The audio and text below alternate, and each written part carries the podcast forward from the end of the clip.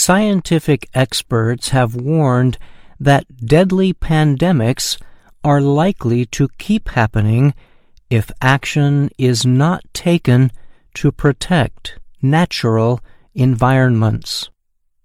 Future pandemics will happen more often, spread faster, and kill more people than COVID 19, the experts said.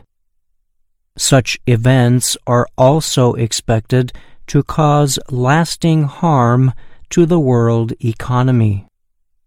The warning came in a report from the Intergovernmental Science Policy Platform on Biodiversity and Ecosystem Services, an international expert group that advises governments. The group has more than 130 member states. The experts called for major efforts aimed at preventing pandemics rather than trying to contain them after they happen.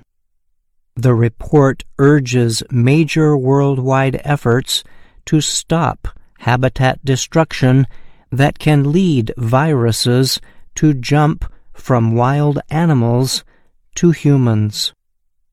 The Centers for Disease Control and Prevention has estimated that three out of every four new or emerging infectious diseases in people come from animals. Scientists have said COVID 19 probably started in bats and began spreading among humans. In their report, the experts predict that about half of an estimated 1.7 million undiscovered viruses in nature might be able to infect people. Activities such as poaching or clearing forests to grow soy or palm oil can bring humans and disease closer together.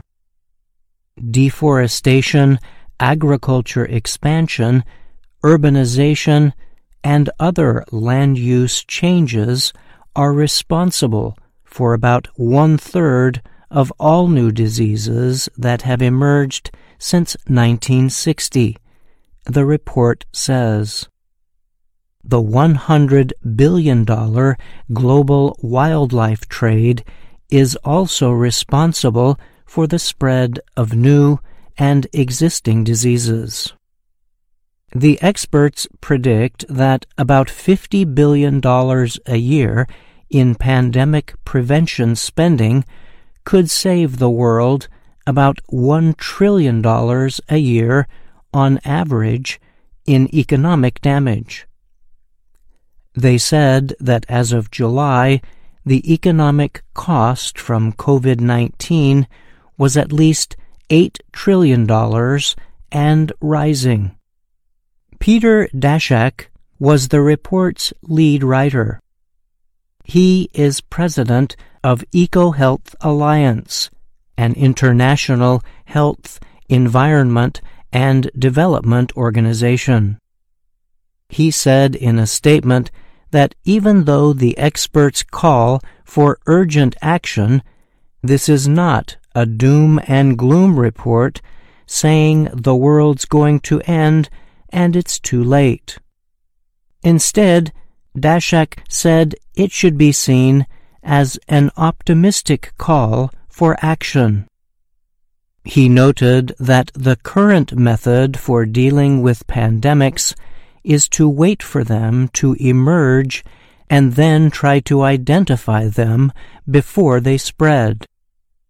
COVID 19 has demonstrated the problems with that plan. Chinese officials attempted to contain COVID 19 after the disease was discovered last year, but it was already too late. And here we are waiting for a vaccine and drugs to work, Daszak said. It's not a good strategy. We need to do more. I'm Bryan Lynn.